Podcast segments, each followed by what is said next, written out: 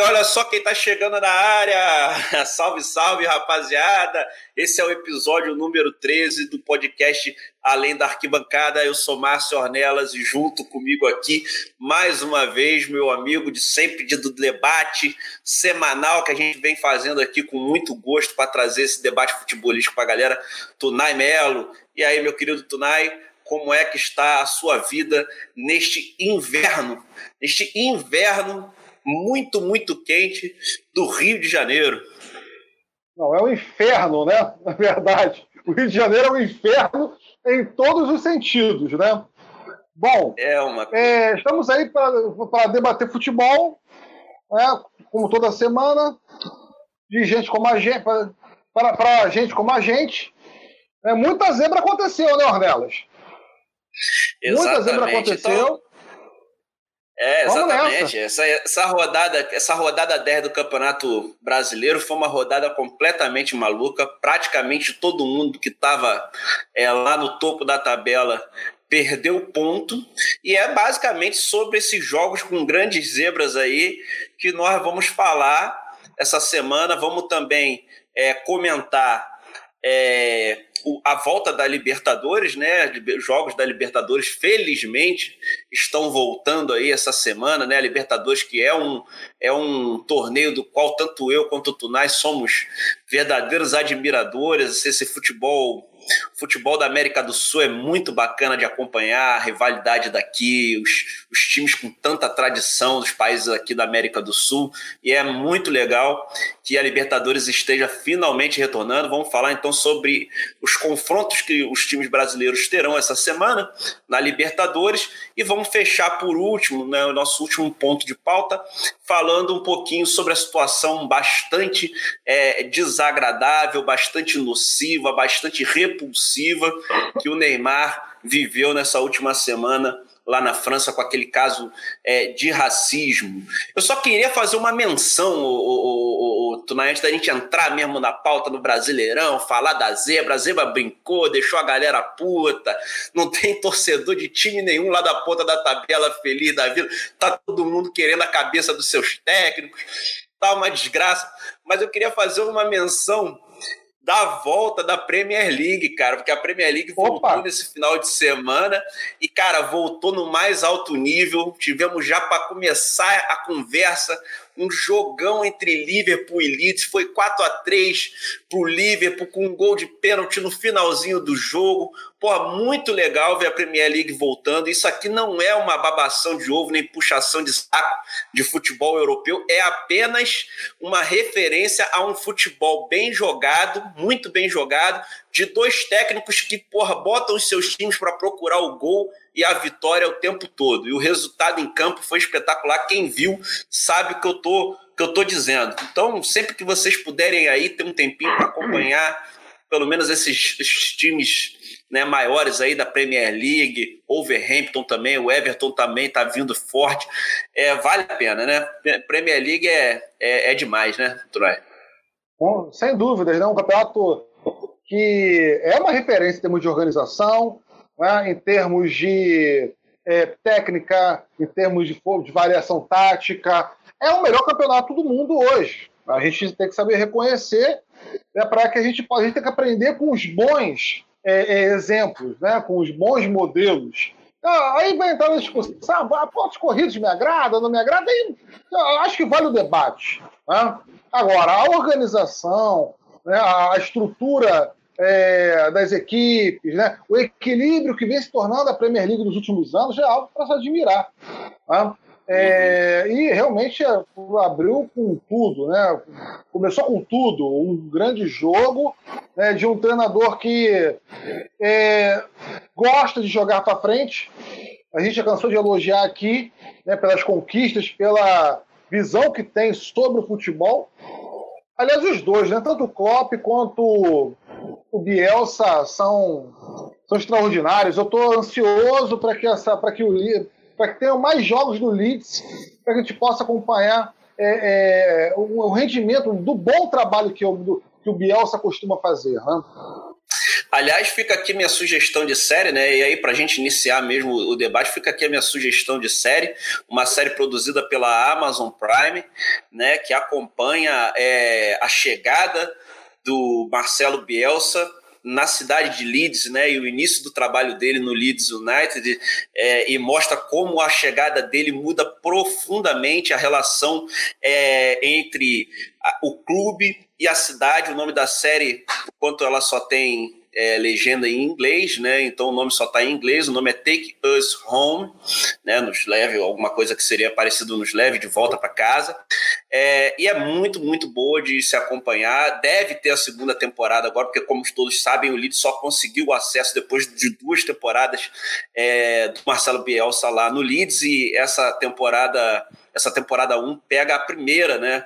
A primeira temporada do, do Marcelo Bielsa no Leeds, onde o Leeds não consegue o acesso, né? E ele só vai ser campeão da Championship no ano seguinte. Mas de toda forma, é muito bacana de, de acompanhar. Tunay, o negócio é o seguinte: vamos falar do Brasileirão, que não foi pouca, não. Ó, eu, vou, eu vou falar aqui os jogos que eu considero que foram zebraço.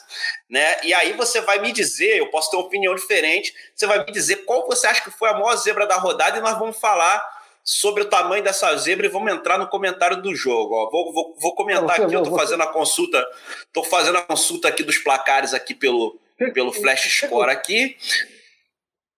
Ah. O que, que você vai jogar para eu comentar? Vamos lá. Não, eu vou, vou te dar, vou te dar três resultados aqui, ó. Porque a zebra andou solta no, nos gramados do Brasileirão Aí vai ser difícil eu... a gente.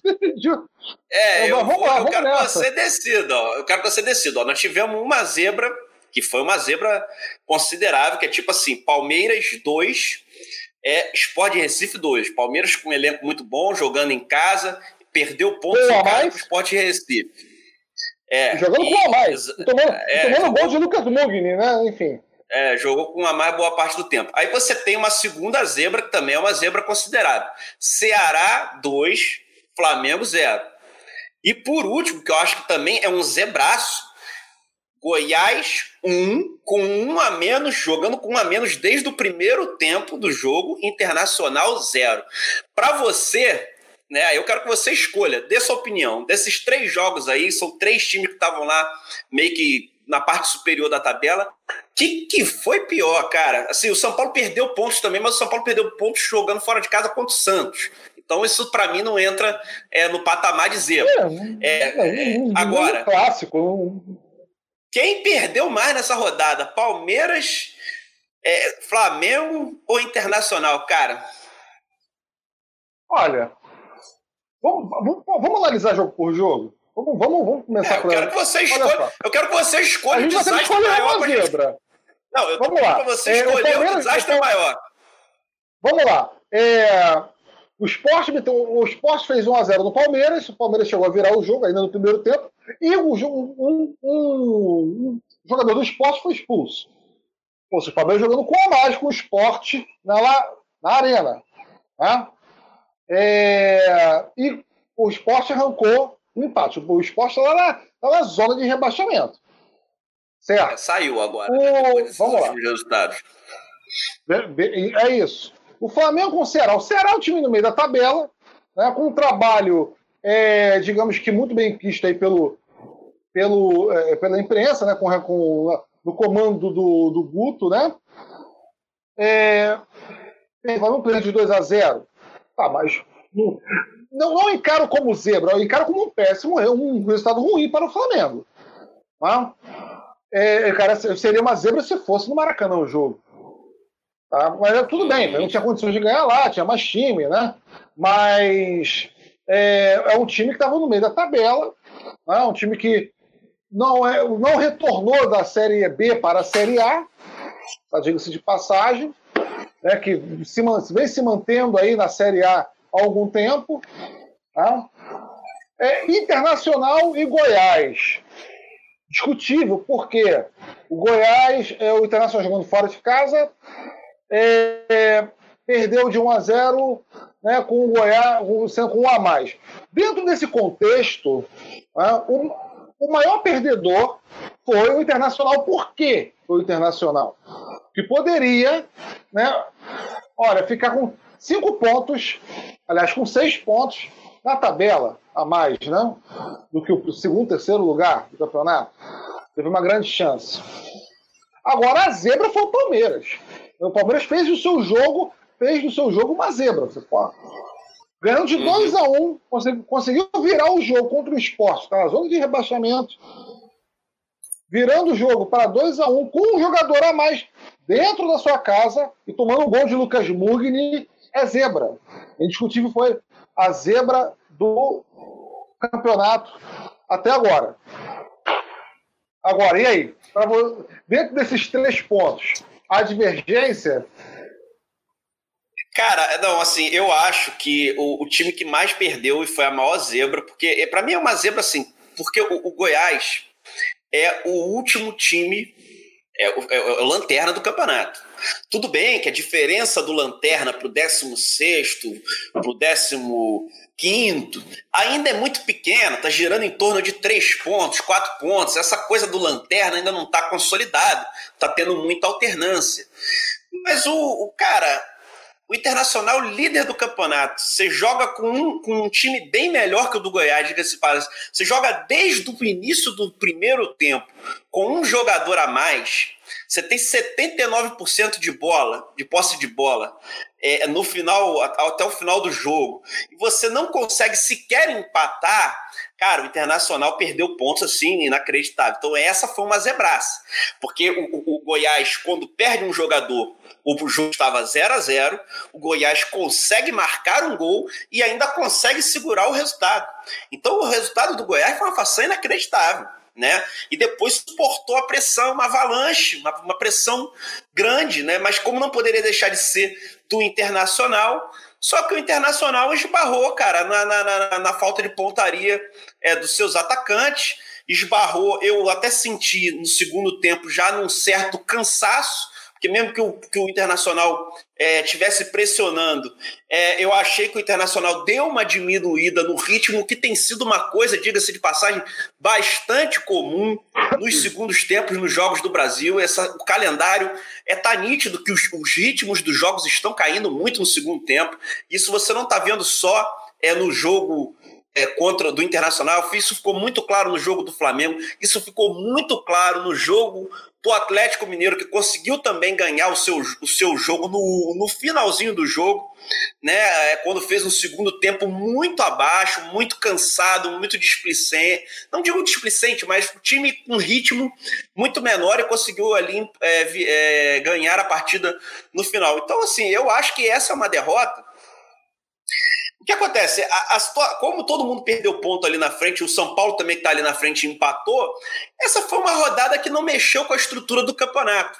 Né? São Paulo continuou, é, o Internacional continuou líder, o Flamengo caiu uma posição ali, mas a distância para o líder permanece a mesma. E assim, mas para o Internacional foi, foi um resultado ruim, cara. E quem ganhou e quem lucrou e lucrou bonito foi o Galo, mesmo não jogando muito bem. É isso que eu tô, é isso que eu tô falando. O, o, assim, eu gosto do Sampaoli demais, assim, eu sei que a gente tá falando do Internacional, eu gosto do Sampaoli, acho um técnico muito, muito, muito bom, muito diferenciado, mas é o que eu tô te falando. É, nem o Galo do São Paulo, nem o Inter do Cudê, nem o Flamengo do Dome, nem o São Paulo do Fernando Diniz estão conseguindo manter de campeonato uma consistência nas suas atuações. Então isso ficou muito claro ontem, porque o Flamengo, é, aliás, o Internacional, porra, perdeu para o, para o Goiás com um a menos. Você pensa bem, olha isso, você perde por um, um para o Goiás, o último colocado do campeonato com um jogador a mais durante to, quase todo o jogo. Então, assim, a torcida do, do, do, do Internacional tá para morrer. Porque você sabe que esse, esse campeonato é um campeonato atípico, diferente. Quando você deixa de ganhar pontos que são tão claros assim, isso vai fazer uma diferença lá na frente, cara. Isso vai fazer uma diferença Sim. lá na frente. Ainda mais quando os seus rivais, o, o Tunai, ainda estão né? Joga um jogo bem aqui, joga um jogo mal ali, perde ponto ali. Para você ter uma ideia do que eu estou falando, da instabilidade desse Campeonato Brasileiro, olha a tabela. Olha a tabela, olha todos os times do Brasileirão. Não tem nesse momento um time no Campeonato Brasileiro com três vitórias seguidas. Não tem.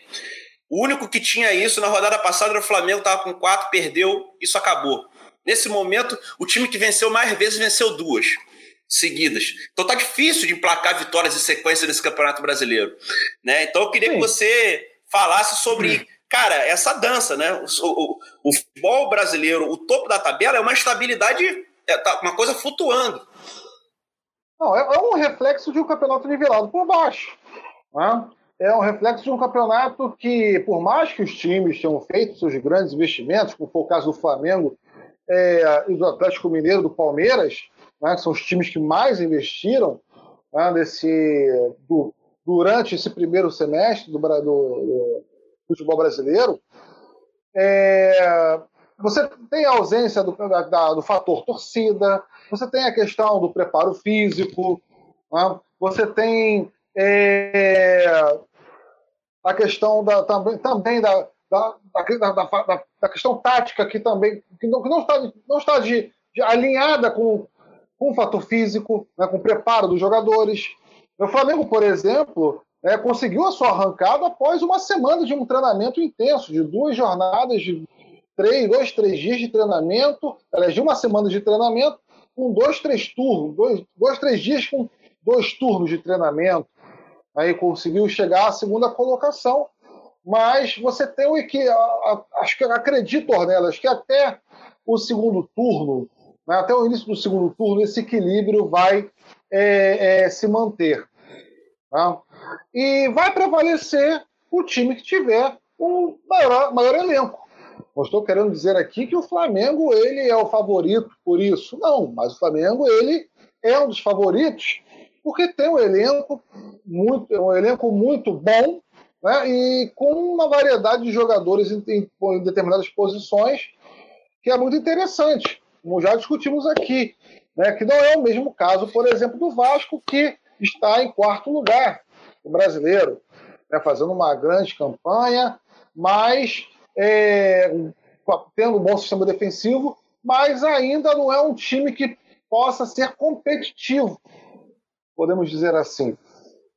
Então você não tem aquela segurança de que, olha, vamos, vamos, é, vamos emplacar Tá, pô, você olha a tabela, né? Ah, vamos placar três vitórias, quatro vitórias seguidas. Não, você não tem como a garantir. Não tem como garantir isso. É, há, um, há um equilíbrio de forças muito grande. Então, assim, eu, é, para resumir essa coisa, eu acho realmente que a maior zebra, a maior zebra da rodada foi essa derrota é, pro Goiás. O Goiás é um time muito fraco. Eu já assisti vários partidos do Goiás, você não imagina esse, esse, esse time do Goiás ganhando de alguém é, com com, com um a menos, né? Quem dirá do líder do campeonato. E acho que o time que mais perdeu nessa rodada também com essa zebra foi o, o Inter, porque tinha uma chance clara de abrir uma distância maior de alguns rivais que vão incomodá-lo, inevitavelmente vão incomodá-lo no decorrer do campeonato, que é Atlético Mineiro e a Flamengo. O segundo prejudicado para mim, e aí eu já estou dando esse pontapé para a gente entrar na discussão do jogo, o segundo maior prejudicado para mim talvez seja onde a torcida ficou mais puta, foi o Flamengo. Porque o Flamengo, com o tropeço do Inter, era a possibilidade de se não assumir a liderança, chegar no número de pontos do Inter, né? E dividir, compartilhar a liderança ali. E o Flamengo foi até Fortaleza, né? Fez lá, aliás, foi, foi até Fortaleza, fez um jogo muito muito abaixo do que vinha jogando nas últimas quatro exibições, né?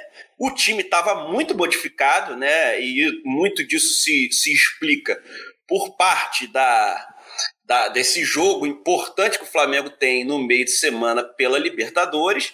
E o time realmente foi com muitas modificações. Né? O Rodrigo Caio não jogou, o Felipe Luiz não jogou, é, o Gerson não jogou, a Rascaeta nem viajou, o Bruno Henrique, como todos sabem, está fora né, por lesão e deve voltar agora no meio de semana. Então, foi um time que não é um time ruim, não estou dizendo que é um time ruim, mas é um time bastante modificado. Quando eu digo bastante modificado, é bastante modificado, inclusive nas, nas peças onde eles costumam atuar, né? Porque o Everton Ribeiro começou a partida jogando centralizado pelo meio. Então, assim, algumas adaptações foram feitas para poderem, para Vitinho e, e Michael entrarem no jogo. Bom, é, é certo que o Flamengo perdeu uma grande oportunidade Mas o que, que você achou desse jogo aí, o, o, o Flamengo? Você, o, Tunai, você tá na linha mais ultra hardcore da torcida de caralho, esse Dome tá, vai acabar com a minha vida. Como é que tá isso aí, não. meu irmão? Porque a Flá, a Flá DT, você sabe que ela não dorme em serviço. Não, não, porque você analisar o jogo é, o inteiro, claro, o Ceará é um time que se organizou muito bem em campo, né? É, se defendeu muito bem, marcou muito bem o Flamengo ali, é, principalmente é, no, no, meio, não, fazendo com que o Flamengo não acertasse o passe em profundidade, né, como o Flamengo sempre vinha fazendo, aquela tabela né, da, na entrada da grande área. É, mas o Flamengo ele criou no primeiro tempo chance que poderia até mesmo matar o jogo. É, Gabigol perdeu dois gols que o artilheiro do brasileiro, da Libertadores, aliás, o artilheiro por dois anos consecutivos do brasileiro, o artilheiro da Libertadores, o artilheiro do estadual por dois anos seguidos também não deve perder. Ah, um gol de cabeça que um belo cruzamento do Isla que faltou aliás o Isla aliás desculpa só te interromper Tonai, o Isla todo jogo é um aliás se, se o não, Gabigol não perdesse é uma... não se o Gabigol não perdesse tantos gols dados pelo Isla ele certo o Isla já seria um dos maiores garçons desse campeonato é impressionante sim sim é uma assistência do Isla é uma, é uma o cruzamento é uma coisa fenomenal né? É, e superando até mesmo aí, se o Gabigol conseguisse aproveitar as oportunidades, por exemplo, o Rafinha na lateral direita do Flamengo. Você, com, com certeza, você pega, pegando os números, né? Claro, o Cruz já tem muito pouco tempo para a gente poder fazer essa determinada comparação, mas a qualidade técnica é algo que você não tem que discutir. É tão boa quanto. Ah, e o Gabigol perdeu um gol de cabeça que ele não costuma perder. Ah, ele, na verdade, é o segundo, o segundo jogo que ele perde um gol muito parecido, né? estando bem posicionado, cabeceando a bola para fora. É, o segundo gol também ele perde é, de uma maneira displicente, podendo cortar até mesmo o zagueiro e bater no canto, né? ou até mesmo aí calibrar mais né, a sua finalização num chute né? É, logo de primeira, quando recebe a bola. Agora, a zaga do Flamengo ela vem falhando ao longo dos últimos dois, três jogos, aliás, durante o campeonato, mas principalmente aí nos últimos jogos, que é algo que tem que ser corrigido. Ah, você tem dois zagueiros que são altos, que é o Gustavo Henrique e o Léo Pereira. Não pode tomar um gol onde um, um, um atacante, né? É, aliás, um, um jogador no, no campo de defesa consegue subir no meio de dois zagueiros. Isso não existe. E o René também, apesar de estar estava indo muito bem na marcação, sistema defensivo, tomou o gol do seu lado. A partir dali, o Fortaleza ele se organizou, ele se fechou e não deixou o Flamengo criar. Agora, o Vitinho foi muito mal. O Vitinho ele é, recebeu mil bolas né, na sua ponta esquerda e conseguiu apenas uma finalização aos 30 minutos do segundo tempo. É algo que é muito deficitário, é, é muito pouco para o que se espera de um atacante ao nível do elenco do Flamengo. Tá? É, é um jogador que realmente vive esses de lampejos e que é experiente, falta, uma, falta confiança no Vitinho, ser, ser visível, né? e com jogadas precipitadas que, sinceramente, é, é questionável a presença dele no time titular, mesmo dentro de um sistema de rodízio. É, assim, eu, eu até conversava com você no intervalo do jogo, né, ontem, é, e falava assim, o Vitinho, ele tem ele tem algumas características que não se encaixam, e eu já disse isso aqui em podcasts anteriores, que não parecem se encaixar, e ele também não parece ainda ter conseguido se adaptar ao jogo que o Domi quer implementar no Flamengo, que ele já disse mais de uma vez que é um jogo de um, dois toques na bola. E o Vitinho é um jogador que demora muito para tomar suas decisões em campo. E quando toma, tem errado tecnicamente as decisões. Isso ficou muito visível ontem, porque o Vitinho foi muito acionado, principalmente no primeiro tempo. Mas o problema é que o Michael sofre do mesmo problema, só que talvez com menos intensidade, porque ele foi de fato menos acionado ontem, mas é a mesma coisa. O Michael tem uma dificuldade muito grande de ser objetivo na jogada, quando toma decisões, às vezes toma decisões muito equivocadas e às vezes comete alguns erros técnicos que são também é, difíceis de, de explicar. Mas a, a, bem da verdade, Tunay, é que nenhum, nenhum dos homens ontem da linha de frente do Flamengo jogou muito bem, né? O, o Gabigol estava muito mal no jogo e o Everton Ribeiro, da sua função centralizada ali, meio que desapareceu, não teve muito impacto da partida, entendeu? Então comprometeu, né, cara? é. Então comprometeu. O, o, que, o, que, eu senti ontem, o que eu senti ontem de diferença aqui, mas que eu estou dizendo, eu, eu, eu, assistindo o jogo do Internacional, vendo o jogo também é, é, é, do Atlético Mineiro, não é uma exclusividade é, do, do, não foi uma exclusividade do Flamengo. Entre esses times é, que que tem jogado com a linha de marcação mais alta, tentando exercer uma marcação-pressão, eu tenho sentido uma queda pesada no, no ritmo de jogo no segundo tempo. É, ontem o, o, Galo, o Atlético Mineiro foi muito devagar. Ontem o, o Atlético, o, o Internacional, mesmo com um a mais, mesmo exercendo pressão, não conseguiu ser um time muito envolvente, de muita troca de passe, de muito de velocidade. Era um time muito mais cadenciado, apesar de ter um jogador a mais. E o Flamengo não exerceu, apesar de não ter feito um primeiro tempo ruim, foi melhor do que o Ceará no primeiro tempo. O Flamengo não tomou grandes sustos no primeiro tempo, o Ceará não chegou a ameaçar, mas também não, não deu aquele calor que o Flamengo fez, por exemplo, contra o Fluminense, aquela coisa de, porra, não vou deixar o rival jogar. O Flamengo fez isso contra o Fluminense, né? Aquele, a gente falou isso aqui, que aquele placar, por exemplo, de, de 2 a 1 um do Flamengo não refletiu o controle que foi o jogo. Né? Então, assim, é, o Flamengo não conseguiu também imprimir esse ritmo, né, por N fatores, né, que a gente já mencionou aqui, mas também não conseguiu imprimir esse ritmo é do desde o início do jogo, apesar do Flamengo ter controlado o jogo através da posse de bola, da cadência, controlou o Ceará em outras formas.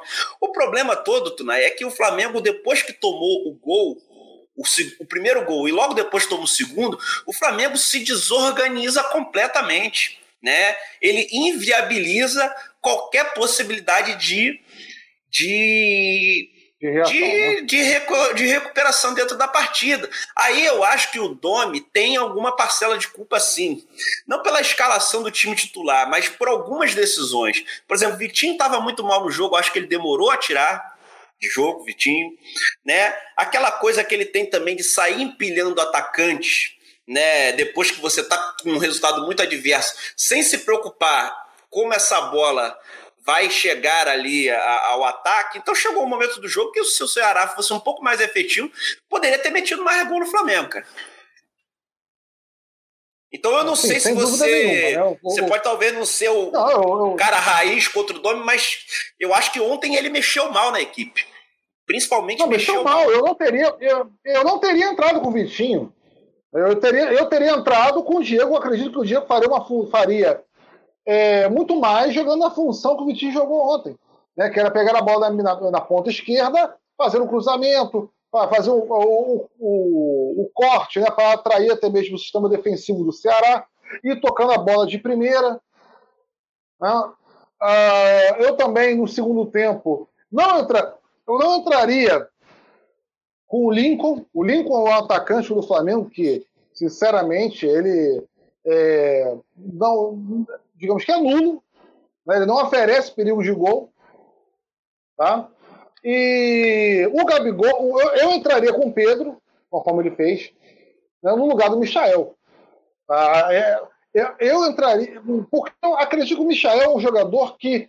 É um jogador de segundo tempo. É um jogador para você entrar, ó, vamos ganhar, vamos, precisamos da pressão, a gente precisa abrir a marcação, bichão, vai, entra aí, né? Tira um, dois, três, vá para dentro, né? acaba, acaba uma falta na entrada da área. É, é, aquele, é aquele, o jogador da pressão, né? da correria. E esse, o estilo do Flamengo é o estilo do toque de bola. Tá? É, agora, há algum questionamento também que a gente tem a gente pode abrir esse debate é, futuramente, se dá de fato para, para que o Gabigol e o Pedro dê para jogar junto. Os dois jogarem juntos. Né? Ou o Gabigol tem que jogar dentro da área ali, paradão, recebendo a bola e aproveitando as oportunidades. É, esse é um bom debate. Eu acho que também é uma das coisas que o Domi vai ter que ver se isso é possível. Claro que os problemas do Flamengo com a volta do Bruno Henrique dão uma amenizada, né? Porque um dos problemas é que o, o, o, o Domi gosta de jogar no 4-3-3, isso é um fato. Ele já deixou isso bem claro e ele está tentando. E as partidas que o Flamengo joga pior são as partidas que o Flamengo vai para um 4-3-3 mais mais nítido, né? É, e é uma adaptação, porque o time não jogava no 4-3-3, né? Jogava pouco no 4-3-3. É, então, assim, é, tem certas coisas que você vai ter que ter tempo realmente é para ver se vão funcionar ou não. Bom, vamos seguir aqui. Por último, aí um breve comentário, né? Que você ama assistir jogos do, do, do Luxemburgo, do Palmeiras? Esse empate do Palmeiras aí. O empate foi desastroso, né? O Palmeiras ele começa até bem no jogo. Né? Ele começa é, sufocando o esporte, né, marcando a saída de bola do esporte. Só que você, só que durante o jogo o Palmeiras ele é, aposta no cadenciamento da partida. Né? Ele vira o jogo, jogando com a mais. A filosofia qual é? Você tem que ir para dentro, você tem que fazer dois, você tem que fazer mais um gol, mais dois gols, mais três gols, se for o caso. Era um jogo bom para o Palmeiras, para que o Palmeiras pudesse golear o esporte. Isso não acontece. O Palmeiras ele é, vira o jogo, o segundo tempo começa e o cadenciamento, né, esperando o esporte né, para dentro de um contra-ataque, jogando em casa. E dentro de uma, uma vacilação, o Palmeiras acaba sofrendo o gol do empate. É, o Palmeiras, ele, ele, como nós comentamos na semana passada, o Palmeiras é um time que é, ele não passa confiança ao seu torcedor a cada rodada que passa. Ele pode fazer jogos maravilhosos, como ele ao mesmo tempo ele pode ser um desastre. Ele pode ganhar jogando muito bem o Corinthians, como jogou né, bem contra o Corinthians, ganhando o jogo por, do, por 2 a 0. Né? Mas, por exemplo, o esporte ele decepciona. É um time que é muito instável. É, eu, eu reparei, é, depois de vendo alguns, alguns é, vídeos aí dos, dos, torcedores do Palmeiras, alguns canais né, de youtubers palmeirenses. Às vezes eu acompanho uns debates desse, né? Eu peguei ontem, o pessoal tava falando lá do canal Insta Verde, né? Que é um canal palmeirense, e a galera tava lá putaça, né, cara? Puta, porque assim, é, não é só com empate. O empate é por si só é ruim, você tá jogando em casa. Você tem um a mais durante boa parte do jogo, você empata com o esporte, você sabe que você está perdendo pontos preciosos. Mas o problema é a falta de ambição do time. Né? A falta de ambição do time tem machucado muito o torcedor palmeirense. O time não tem aquela gana por ganhar. Não que não tenha gana por ganhar, mas não tem a gana. Tipo assim, você falou ali, pô, você tem uma condição ideal para você meter o terceiro, o quarto. O time não busca isso. O time não busca isso. Então, assim, essa campanha que o Palmeiras faz é uma campanha que não vai levar o Palmeiras a lugar nenhum. Essa é uma campanha. O Palmeiras vai navegar por águas tranquilas dentro da competição, mas assim, não dá para disputar o título dessa forma, cara. Não tem como você disputar o título brasileiro dessa forma, é com tantos empates, perdendo tantos pontos, sem você almejar a vitória a qualquer custo. Né? E, e, ontem, esse tipo assim, era uma situação em que se tinha todas as condições para você tentar a vitória. Então, às vezes, a covardia é bem punida, né, cara? É bem punida e, assim, é, eu falo isso de perto porque pô, eu, eu acompanhei o trabalho e tenho acompanhado muito, principalmente nessa volta que o Luxemburgo teve ao futebol, é, e é uma perspectiva muito muito burocrática e pragmática do que tem que ser o resultado num jogo de futebol. É isso, se você puder ganhar por um gol só de vantagem, você ganha e vamos e vamos para dentro. E outros são assim. Mano Menezes que vai para o Bahia, vai para fazer isso. Bahia, Bahia, na minha opinião, dá um passo atrás né, no seu projeto, quando você contrata Mano Menezes, com todo respeito à história do Mano Menezes, quando você contrata o Mano Menezes, você está dizendo o seguinte, assim, o, a mim, o meu projeto, que no início do ano era tentar beliscar uma vaga na Libertadores, que fosse na pré-Libertadores, e o, e o Bahia investiu, trouxe Rossi, trouxe Rodriguinho, trouxe outros caras ali para montar um time, tem um bom centroavante que é o Gilberto. O meu projeto para para chegar lá, eu estou abrindo mão, eu estou rasgando, e agora eu vou abraçar um projeto seguinte: vou tentar uma posição de meio de tabela aqui para não correr risco. E isso é Mano Menezes. E o Mano Menezes foi Bahia derrotado pelo Atlético Goianiense. É... E, cara, é isso. Aí eu queria puxar um jogo, antes da gente falar do clássico, para a gente encerrar esse assunto do Brasileirão, eu queria puxar um jogo que é: o Fluminense se deu bem, jogou muito bem contra o Corinthians, mas um Corinthians também, assim, sem tirar o mérito do Fluminense, Parcelado, o Fluminense né? controlou o jogo. O Fluminense controlou o jogo. É, tipo assim, até o, até, o, até o final do primeiro tempo, o, o Corinthians mal tinha passado da intermediária do Fluminense, cara. É uma coisa assim, vexatória o, o, o, o ver o Corinthians jogar. Né? O Corinthians jogando é uma coisa ridícula. Aí o nego achou que, porra, ah, vamos botar o tampão ali, porque de fato o Thiago Nunes destruiu o time né? Destruiu o que o time tinha de bom, e o time agora é um catadão mesmo. Ah, vamos botar o, o Coelho ali que vai resolver. Não resolveu. Então, dentro dessa perspectiva, é o seguinte, ó. Fluminense ganha três pontos importantes, né? Com dois gols do Nenê, jogando uma boa partida, aproveitando as debilidades de um, de um adversário muito fraco. E o Corinthians não tem perspectiva nesse campeonato positiva, não. É assim, tá se consolidando uma briga para não cair, cara. E você acha que tem algum técnico nesse momento para assumir essa, essa batata quente que é o Corinthians. Batata, o Corinthians é uma batata assando pesada, entendeu? Bom, olha, ouviu falar em Felipão, ouvi falar em Felipão, né? Será que o Felipão, com aquele jeitão deles, bravejando, depois de praticamente um ano afastado do futebol, conseguiria aí né, é, é desenvolver um trabalho para que o Corinthians não sofra um risco de cair. Né? Ser campeão com esse time do Corinthians é algo que, fora de cogitação, mas que pelo menos fique no meio da tabela. Ou um técnico tá, é, que não tenha bagagem, né, não tenha até mesmo aí o, o histórico como os últimos, os últimos que tiveram, que assumiram o Corinthians tiveram. É essa discussão. É, o Corinthians, a Corinthians, o que tem que mudar também né, não é a questão da comissão técnica, mas é a mentalidade de jogar futebol. Né? É, o carilismo do Corinthians, do Corinthians tem que, ter, ser superado. Tem que ser superado. Não é, é somente uma troca de peças, né? É, com currículo ou não, que vai fazer esse time do Corinthians galgar passos maiores. Não vai. É mental... Tem que se mudar a mentalidade futebolística. O futebol do 1 a 0 é, e fecha a casinha, ele está impraticável. Não está, não está mais se sustentando no Corinthians, vai, vai, ser a segunda temporada. O ano passado foi a mesma coisa. Sim, é isso. Agora, com relação, com relação ao Fluminense, estou de acordo com você, jogou muito bem, né? é, dominou o Corinthians, fez três pontos importantes na tabela e se consolidou ali né, numa disputa para o quinto, sexto lugar, para ir para liberta, pré-Libertadores e Libertadores. Não, é uma, não, é uma vitória importante para o Odair também, porque assim, Sim. se o Odair perde para esse Corinthians aí, a pressão, a pressão ia ficar Sim. pesada para o lado dele. Dentro da perspectiva que nós tínhamos do Fluminense, o Fluminense está muito bem no campeonato, assim como o Vasco. Mas eu acho que o Vasco, vamos comentar isso agora, passa mais confiança ao seu torcedor. É, então vamos falar então desse clássico. É, cara, assim, Vasco 3, o Botafogo 2. Há certas coisas é, que só acontecem com o Botafogo, realmente, cara. O Botafogo, ele tá numa sequência, é, ele tá numa sequência, assim, que é uma coisa, assim, impressionante, cara. Eu vou, vou tentar resgatar aqui, ó.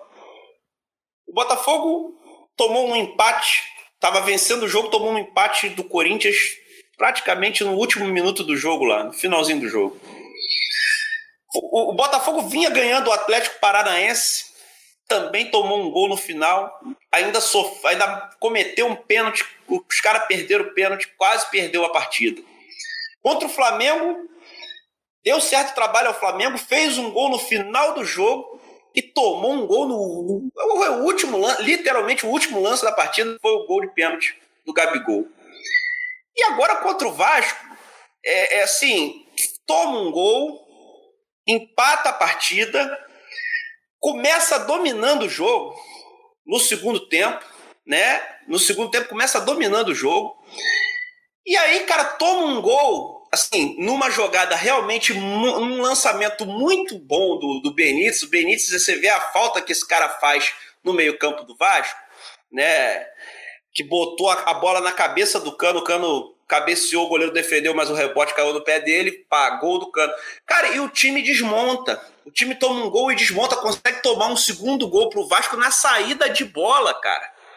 Uma saída de bola errada, que o Marcos Júnior, que é um cara lento pra cacete, vem correndo sozinho, chega até a intermediária e rola a bola lá pro, pro Yuri fazer o gol. A partir daí, o, o, o Vasco que faz isso, o Vasco é o padrão. Tá na frente, recua o time inteiro para segurar o resultado. Isso aí é padrão nos partidos do Vasco. O Botafogo faz o segundo gol. E depois, cara, aquele lance inacreditável do Babi. Que aí que depois perdeu aquele ali, eu falei, cara, não vai mais fazer o gol. Não vai, não, tá, ele não tem mais condição, né? É, é, e assim, eu elogiei aqui alguns podcasts atrás o Marcelo Benevenuto, e assim, o cara fez uma partida desastrosa. O Paulo Autori ficou putaço, mexeu no time já no primeiro tempo. Né? O Calu, que ainda também não está com a melhor condição física, entrou muito bem no, no jogo. Assim, não parece ser um cara de, de 35 anos, o cara tem velocidade, tem arrancada. Ele fez isso várias vezes pela ponta é, esquerda do ataque do Botafogo né? Inclusive o segundo gol do Botafogo sai de uma jogada toda dele, né? Em que ele em que ele meio que chuta ali, a bola passa por baixo. Ele invade a área, chuta e a bola passa por baixo da, da, da, da perna do, do, Fernando Miguel, por entre as pernas, né? E o Babi vai lá e completa para o fundo do gol. Então, assim, cara, é muito complicado, porque o Botafogo está no Z4, né? É óbvio que o, o, time não pratica um grande futebol, a estratégia do, do Botafogo, em certa medida, é muito similar do Vasco, de se defender bem, de sair nos contra-ataques e de, de apostar em contragolpes mortais. Mas o Botafogo tem um, um, histórico muito grande de entregar resultados assim, cara. Nós estamos falando aqui, ó. Se eu fosse botar pelo, se eu fosse considerar pelo menos Flamengo, é, Atlético Paranaense e, e, e Corinthians seriam três vitórias que o, que o Botafogo deixou claramente escapar. Nós estamos falando de, de, 12, de 12 pontos, cara. Aliás, de 9 pontos. Então, assim, é difícil, cara. Situação difícil do Botafogo na competição. Aí eu não sei se entra a questão é, do psicológico do jogador, do, ou até mesmo do time que não consegue ganhar, não consegue ter essa segurança para segurar o jogo, segurar um placar. Né? É, não sei se o, se o esquema. Se a, a, postura do time em campo, jogando contra-ataque, em velocidade, né? É, também é o suficiente para manter os resultados. Né? Só que o Botafogo realmente é um, é um, é um time que não está que não, não tá sabendo ganhar jogo. Ah, não, não faz partidas é, ruins, né, ao ponto de é, ser uma tragédia mas não passa também segurança. Não, é um time que é um time que, digamos que é óbvio. É um, que apresenta um futebol que, olha, é evidente. Né, que você já sabe o que o Botafogo vai fazer. Ah. Agora, é. É, a, a, torcida também está pedindo a cabeça do Autori. Né? É, quem assim, seria, quem, vai... ao mesmo tempo, outro espaço. Quem, quem que seria capaz de fazer com, que esse time do Botafogo tenha uma postura melhor em, em campo, apresente uma, um, um, outro futebol e consiga ganhar os jogos que não vem ganhando. É, mas a sequência, assim, a sequência do Botafogo, a sequência do Botafogo é muito ruim, né? É, são nos últimos cinco jogos são dois empates, são três empates e duas derrotas, são apenas três pontos é, em 15 disputados, faz com que o Botafogo esteja nesse momento no Z4. Aí o Júnior Tavares até comentou aqui no, no nosso chat aqui, é, perguntando se a intenção do treinador do Botafogo foi queimar o Honda ou demonstrar sua insatisfação. Eu acho que tem assim, eu acho que é mais o segundo, né? Na verdade, o Honda não vinha bem na partida realmente, mas cara, não dá para responsabilizar apenas ele. O Honda não vem jogando bem. Mas você não pega um jogador como o Honda e tira por toda a trajetória, tira no, no intervalo, pô. Isso aí era questão de 10 minutos pro, pro primeiro tempo acabar. Você tira o cara no, no, no, no, no, primeiro tempo rolando ainda, o cara fica puto, você gera um mal-estar com, com, com, o jogador, você piora o ambiente de trabalho, que já deve estar difícil por conta dos, do, dos péssimos resultados aí. Então acho que o Alto ali foi um pouco assim. É, é, é, pisou um pouco Sim. em ovos ali, entendeu? Sim. Pisou em ovos e acho que estragou um pouco né? o processo. É, eu não teria assim... tirado, eu não teria tirado Honda. Eu não, teria, eu não teria tirado Honda. Eu, particularmente, sou conservador nesse ponto. Eu não tiro o cara que, po, que por mais que esteja, que esteja mal na partida, mas que possa, de repente, ter um lampejo e me apresentar um, um resultado. Né? É, olha, um, um passe para o gol, por exemplo. Sim. Agora, sim. É, se você tira um jogador, é um dos principais do seu time, que articula bem a jogada, que faz a distribuição no jogo, aos 35 do minuto do primeiro tempo ou aos 40, você tem que ban saber bancar aquela substituição que você fez. E que isso não aconteceu. Não, o que, que acontece? O Botafogo melhora de fato no segundo tempo, mas o Botafogo sofre, sofreu do mesmo, dos mesmos apagões contra o Vasco, só que dessa vez contra o Vasco não foi exatamente no final do jogo, e que o, o Botafogo tomou um gol na saída da, da, da, assim que saiu a bola depois que o Vasco fez o segundo, que é o mesmo apagão que aí a gente tem que avaliar se é displicência do elenco, se é porque o, o elenco do Botafogo é muito jovem, e é por isso que às vezes você tirar um cara mais experiente de campo nessas situações, numa partida difícil, não seja a melhor opção, porque de fato o, o elenco do Botafogo é muito jovem, você tem um ataque muito jovem, você tem uma zaga muito jovem e que não está sabendo manter o, o resultado sob pressão. E o Botafogo joga constantemente sob pressão. Então, se você também não tem o equilíbrio é, é, emocional e técnico para jogar constantemente sendo atacado, você vai começar a entregar os resultados. E é isso que o Botafogo vem fazendo no decorrer é, do, dos jogos. Agora, eu acho que a situação do Autori está bem complicada. Eu acho que o Autori chegou naquele momento em que mais um resultado negativo aí é, vai ser difícil de segurar, porque tá, tá ficando indefensável, por exemplo.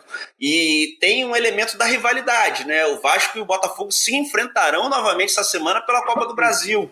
Então, acho que uma derrota agora para o Vasco, do, também na Copa do Brasil, né? E elencos que têm níveis técnicos muito parecidos, é, vai ficar difícil para o Autuori, cara. Vai ficar bem difícil para o Autuori. Sim, a situação é. fica insustentável com derrotas, com resultados que não estão acontecendo por mais que o elenco tenha sua limitação. Tá? Agora, vamos falar um pouquinho de Santos e São Paulo, que foi o melhor jogo da rodada, né? Foi o melhor jogo do campeonato. É, esse foi um jogão e assim, é, aí, eu te, aí é que eu volto a dizer para você, né, cara, como é que, é, como é que as, as pessoas se apegam a certas coisas. Dois técnicos brasileiros, dois times treinados por por treinadores brasileiros que colocaram o quê? Colocaram seus times para dentro para jogar futebol, cara. Entendeu? Para jogar futebol. Né? E foi um 2x2. Foram jogar futebol é... o tempo inteiro. Ah, o tempo Não, foi um 2x2 que é difícil você dizer que há injustiça nesse jogo, né? Difícil você dizer que há injustiça nesse jogo, né? O pessoal fala ali, ah, mas o, o Volpe entregou um gol. Se for por essa linha, cada um entregou um gol para um lado entendeu? Porque a falha do zagueiro do Santos também no, no, no, gol do São Paulo é, é bizarra. Mas o importante não é isso, cara. Você vai reduzir a, a, um bom jogo de futebol jogado de forma franca a duas falhas individuais, cara, entendeu? Então, assim, excelente partida mesmo, que mostra que esse Santos do Cuca e o São Paulo do Fernando Diniz não ser, aparentemente, não vão ser favas contadas nesse Campeonato Brasileiro. Eu já acreditava que o Cuca ia, ia dar uma liga ao time do Santos. O Cuca tem muita identificação com o Santos, conhece muito aquele ambiente ali. Agora, cara, eu, assim, todo mundo sabe da minha posição. Algumas semanas atrás, achei que o trabalho do Diniz era indefensável. Hoje ainda tem muita gente que critica o Diniz porque o time não tem muita consistência defensiva, isso é verdade.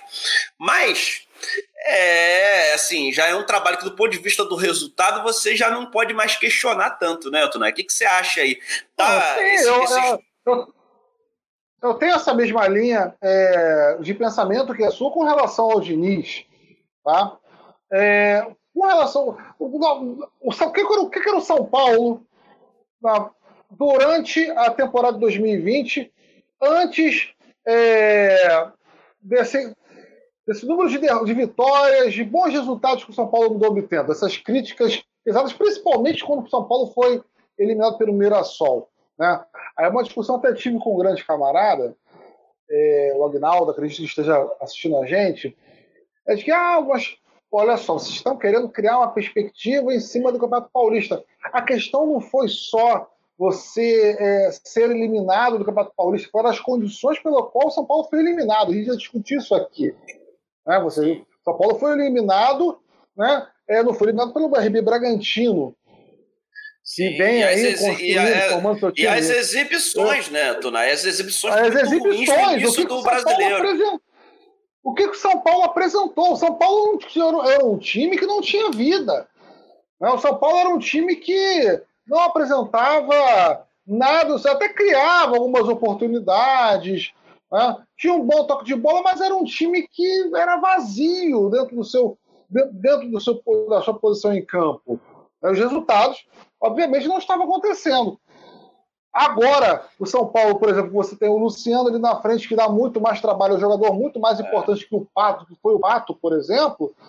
Né? Você tem o Diogo Oliveira ali no sistema defensivo, você tem é, o Tietchan voltando a correr, você tem o, time hoje que é, quer, quer ganhar. Né? Ele entende a necessidade da vitória. Olha, vamos fazer uma, vamos, jogar um futebol que a gente da filosofia do, do dinismo, né? Que é para frente, toque de bola, né? vamos sair jogando com o goleiro ali na defesa, mas a gente precisa ganhar o jogo. É isso que o São Paulo tomou como, como consciência. Tá?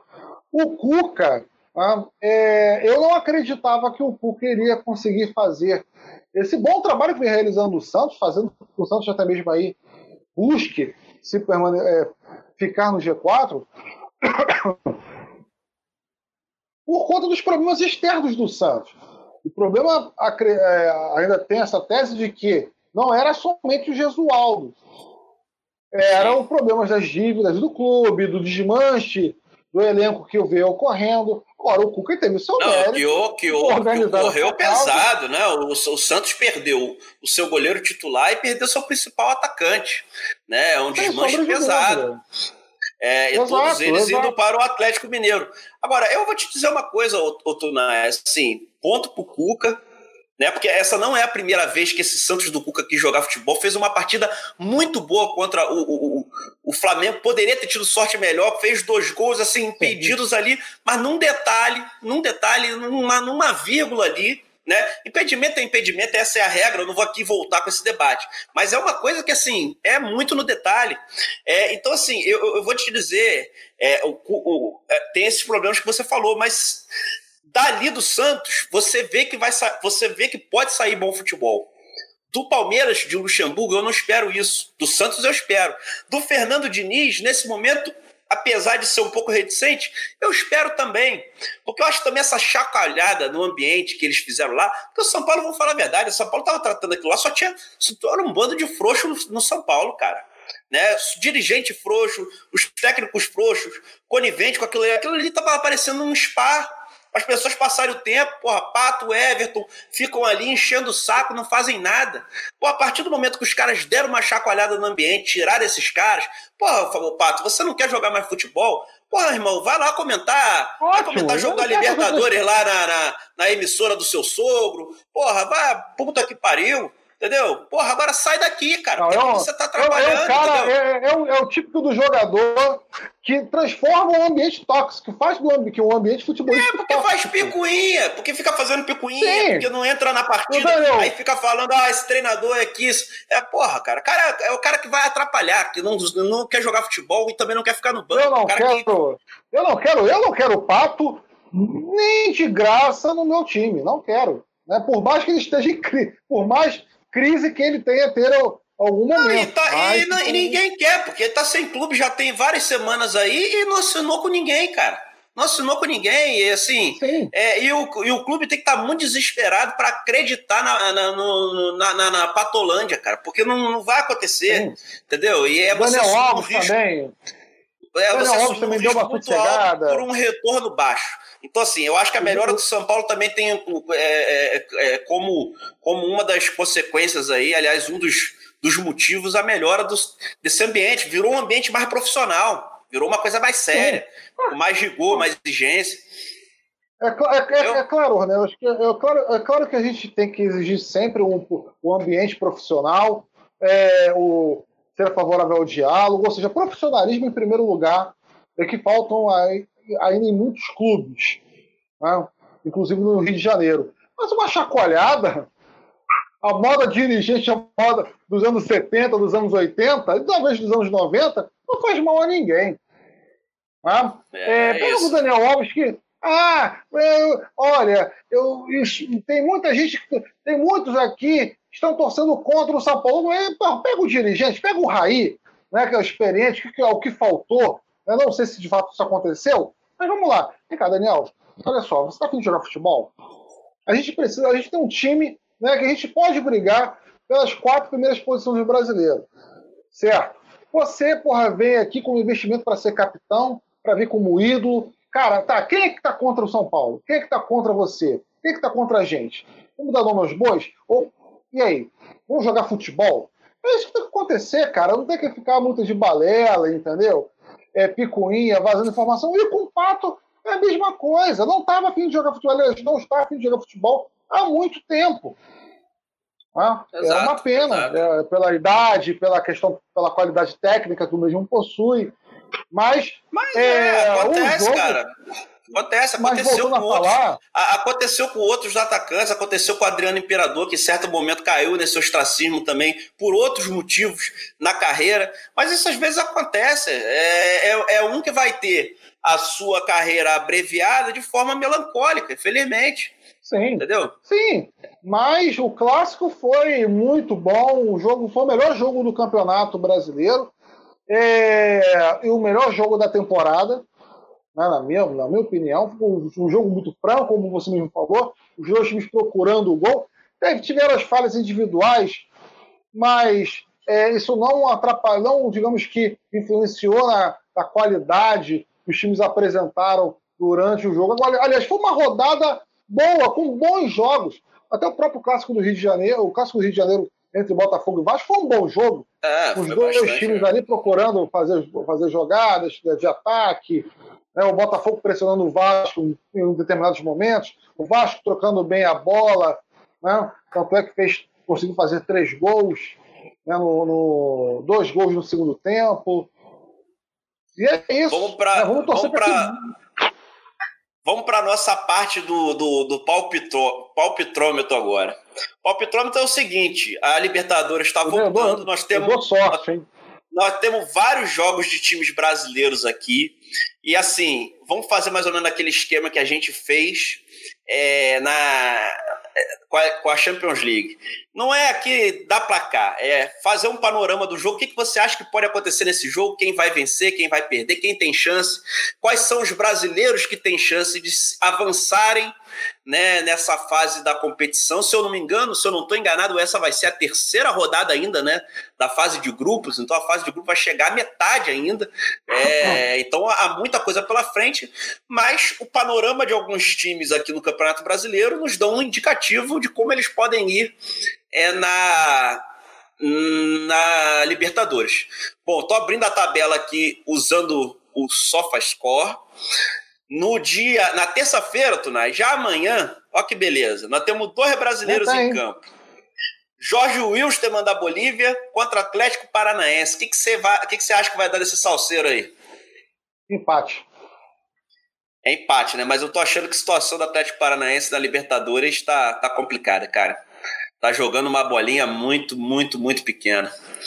É, mas, bom, Empate eu acho que, que, que, é um bom resultado. Eu acho que vai dar o Jorge Wilson, mas sinceramente, aquilo, o Atlético Paranaense que sempre se notabilizou por ser um clube organizado, depois que o Dorival saiu, aquilo tá uma bagunça do cacete, cara.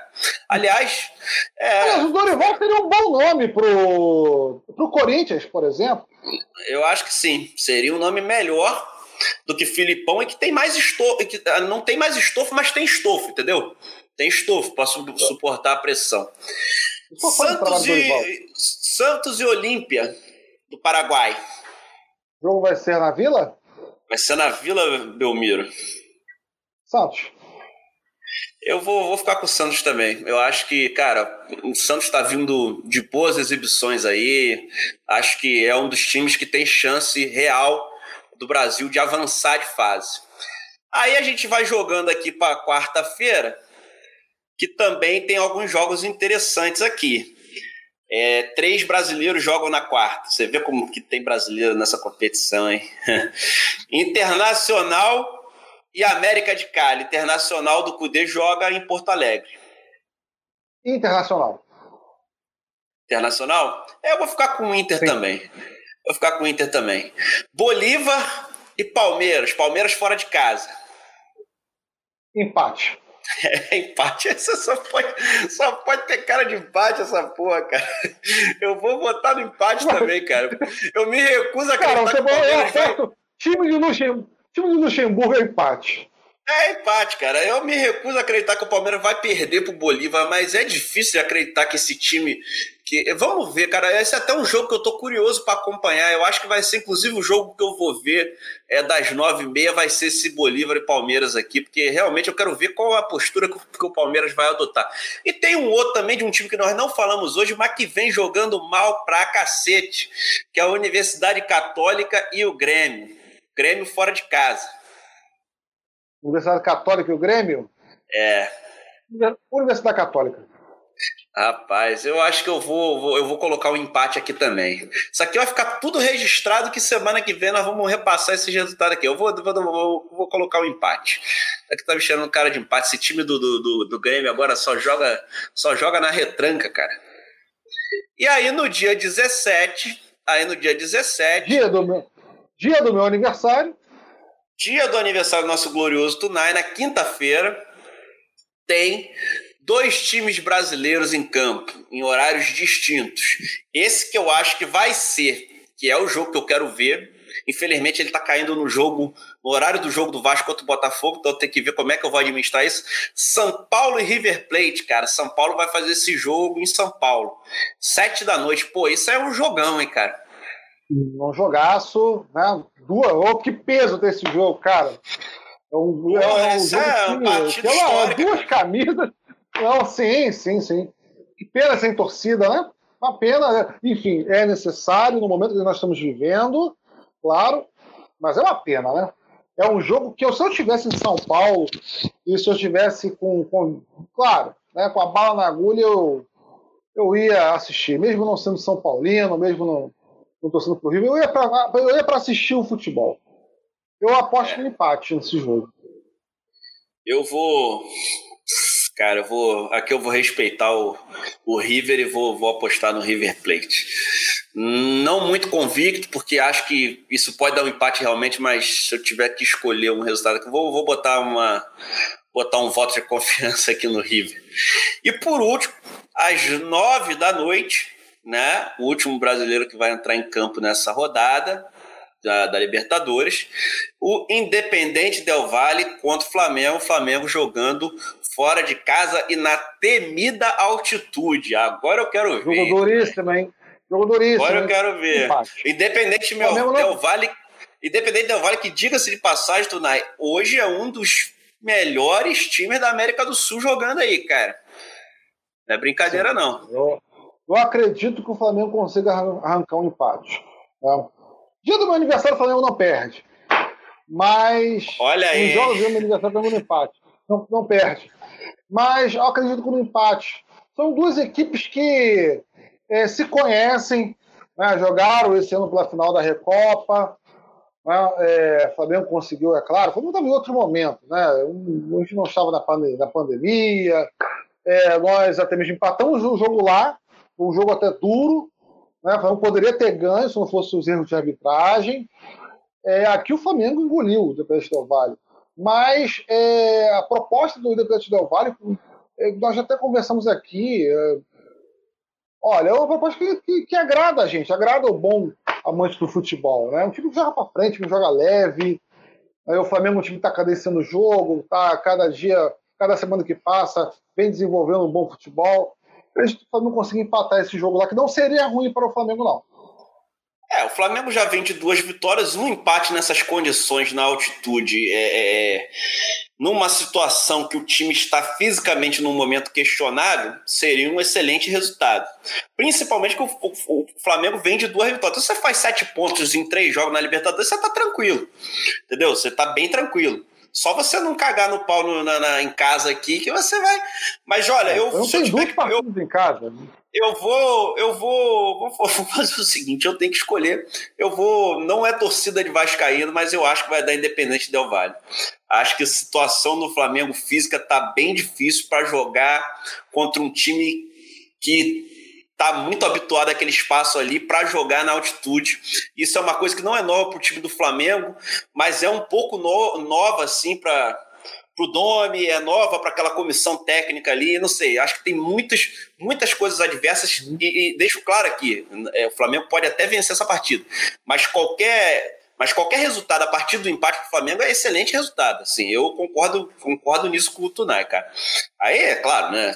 O, o flamenguista nunca tá satisfeito, mas, cara, mas é, mas é um bom resultado. Se o Flamengo empatar lá nessas circunstâncias já vem de uma vitória, é um excelente resultado.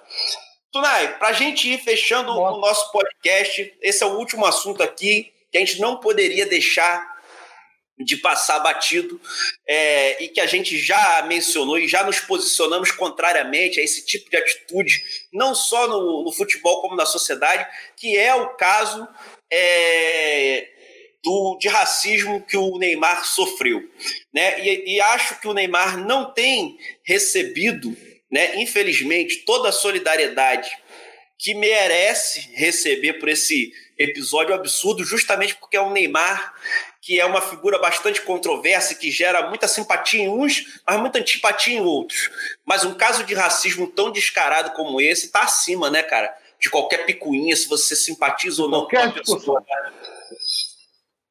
a gente pode ter divergência, né, como eu tenho com o Neymar, a gente pode discordar de alguns posicionamentos com o Neymar, na verdade são posicionamentos que ele mesmo possui, é, pela sua falta de formação, né, cara?